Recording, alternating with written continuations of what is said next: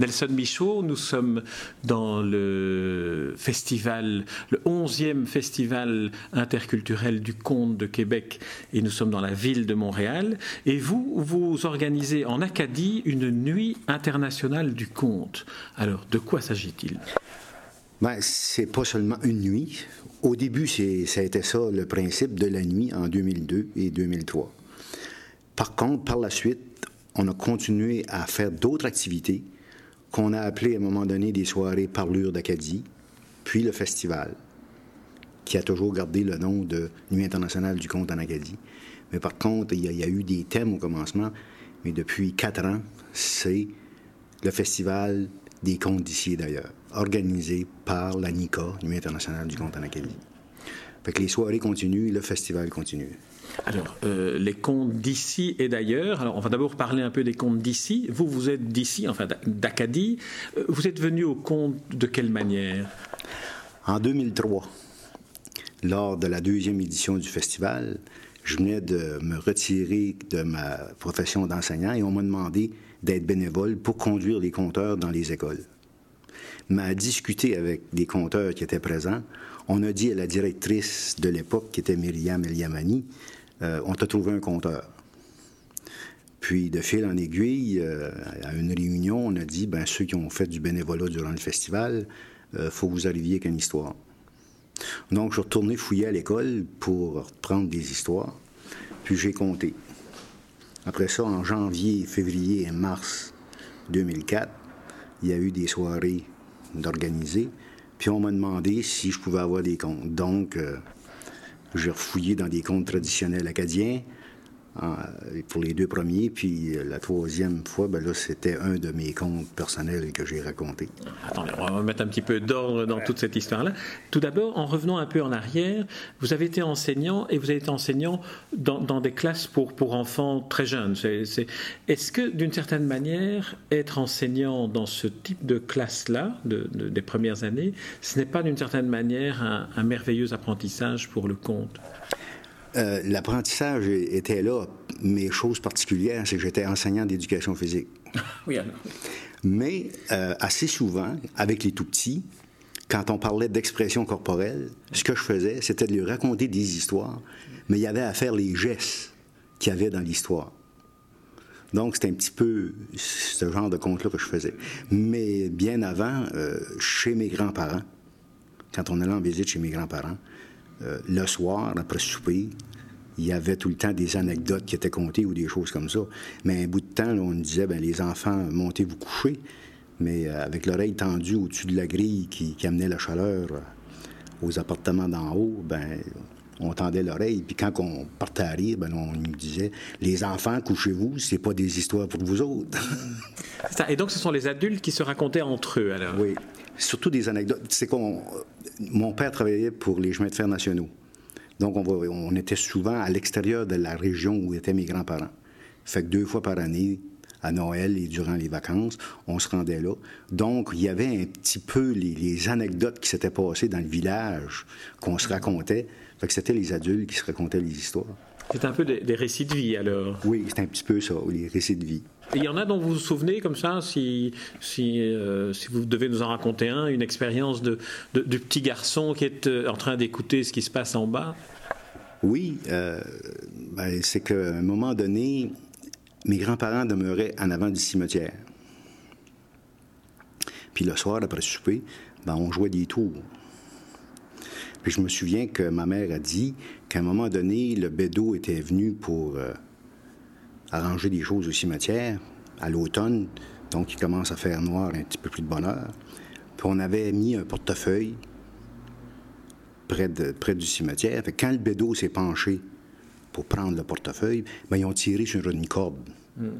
Mais le bédo a eu peur en pensant qu'il y avait peut-être un fantôme dans le cimetière. Il était parti. Quelques semaines plus tard, avec le curé, la même chose s'est produite. Puis le curé a dit au bédo, ben, il faut ramasser le portefeuille qu'il y a là. Puis le bédo, il a dit non, non, non. Fait que c'est le curé qui a descendu. Mais là, on n'a pas tiré sur la corde. Mais dans le portefeuille, tout ce qu'il y avait, c'était du brin de scie. Des sciures, quoi, ça? des, sciures de bois. Fait que le dimanche matin, avant la messe, euh, le curé avait, avait demandé à mon grand-père d'aller à la sacristie, puis il avait parlé. Puis euh, durant le sermon, euh, on n'avait pas nommé le nom de famille, mais presque. Mais mon grand-père, joueur de tour, un peu lui ici, avait dit après le dîner Les enfants, vous pouvez continuer, mais faites attention, qui sera la victime. voilà, ça c'est effectivement un genre d'histoire, de récit de vie, de petite anecdote que, que l'on peut se, raconter.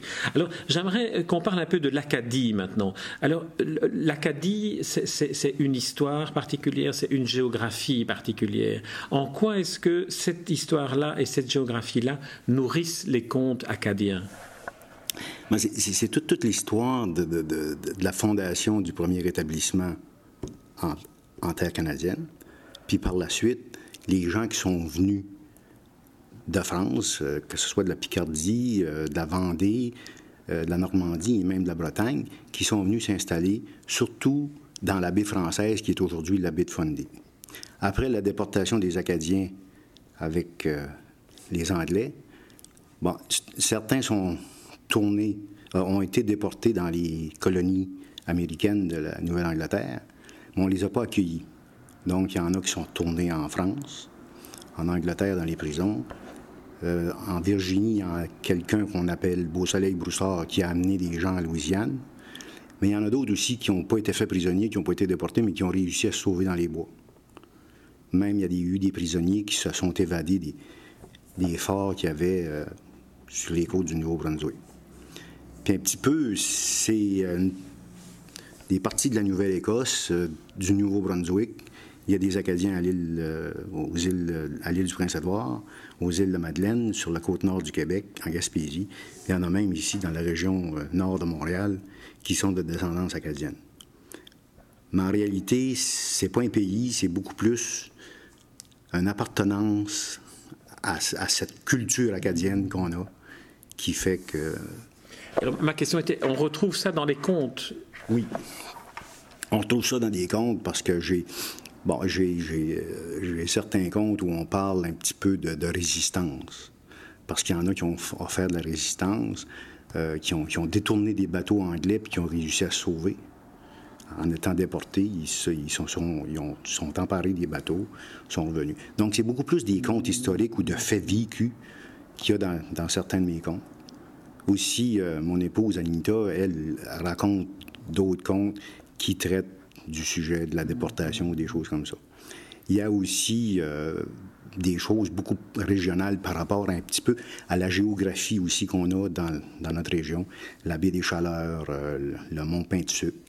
Mais c'est, peut-être beaucoup plus des choses qui touchent à une culture, la culture Micmac, qui les Amérindiens qui ont aidé beaucoup les Acadiens dans, dans toute leur histoire. Et alors vous-même, Nelson Michaud, vous écrivez des contes originaux, euh, des histoires originales. Euh, quel, quel, type de comment comment ça vous vient d'écrire une histoire? C'est qu'assez souvent, je vais partir d'un fait, puis je vais je vais je vais rajouter des choses à, cette histoire-là, à ce fait-là, pour euh, en faire une histoire puis la raconter. Vous nous en racontez une, une courte? Bon, Je peux en raconter une courte, oui. Euh, c'est bien connu que chez nous, il y a toujours des grandes familles. Puis on dit que dans chaque grande famille, il y a un enfant qui était un peu spécial. On dit même que c'est peut-être le mouton noir de la famille. Mais il paraît que le diable a même pas échappé à ce phénomène-là. Une journée, le diable et sa femme Lucifer se promenaient avec le nouveau-né. On l'avait appelé Tison. Chose curieuse, quand on sortait cet enfant-là avec le carrosse, ben, les gens s'emmenaient autour, puis ils le trouvaient rougeau et plein de chaleur. Il a grandi comme euh, les autres petits démons et les autres petites démons. Mais le diable se disant lui-même, euh, il va-t-il finir par prendre quelqu'un? Ben, le jour où il a commencé l'école, le diable était comme content. Mais à la première réunion parents-maîtres, chose surprenante, l'enseignante y a dit qu'on l'appelait même le bon petit diable. Mais là, son père euh, venait pas. Il s'est dit, il va falloir qu'il fasse quelque chose. Les vacances du mois de mars sont arrivées. Puis comme au mois de mars, la plupart du temps, c'est le temps du festival ou des choses comme ça. Le matin même des premiers jours de vacances, le petit diable a décidé qu'il allait patiner. Alors, le diable a dit, bon, enfin, il va faire quelque chose. Mais finalement, il est revenu à la maison assez bredouille. Parce qu'aussitôt qu'il a mis les patins sur la patinoire, la glace a fondu. Même que dans l'après-midi, après avoir débarqué du mont de pente, la neige a fondu. Il n'est pas rentré à la maison ce soir-là. Il s'est promené. Puis, en fin d'après-midi, il a vu un regroupement de jeunes. Il est allé les voir. Mais quand les jeunes sont tournés à la maison, quand il est arrivé à la maison, lui, le soir, il avait une ceinture fléchée autour du cou, puis il chantait. Là, le diable, non, ça ne peut pas continuer. Euh, je vais te donner de l'ouvrage, ça va peut-être te mettre du plomb dans la tête, comme on disait. Mais il l'a descendu dans les fournaises, puis il dit Demain, tu vas travailler avec eux autres. Le diable est reparti. Trois jours plus tard, quand le diable est descendu pour voir qu'est-ce qui se faisait, ben il s'est pris les deux cornes dans les mains. Puis, notre petit diable était assis avec deux pelles dans les mains, il jouait des cuillères et chantait des chansons à répondre. Ben, c'est depuis ce temps-là que le diable a décidé de l'envoyer en Acadie, puis qu'on se fait dire toujours qu'on est des gens chaleureux et qu'on aime la fête. Très bien, Nelson Michaud, on va terminer cet entretien sur cette histoire euh, diabolique. Hein. Et alors, euh, ben, on donne rendez-vous à tous ceux qui nous écoutent euh, en Acadie, de toute façon. Si c'est pendant le festival, qu'ils y aillent, qu'ils s'y rendent et qu'ils aillent écouter vos diableries et menteries. Merci, Nelson Michaud. Merci beaucoup.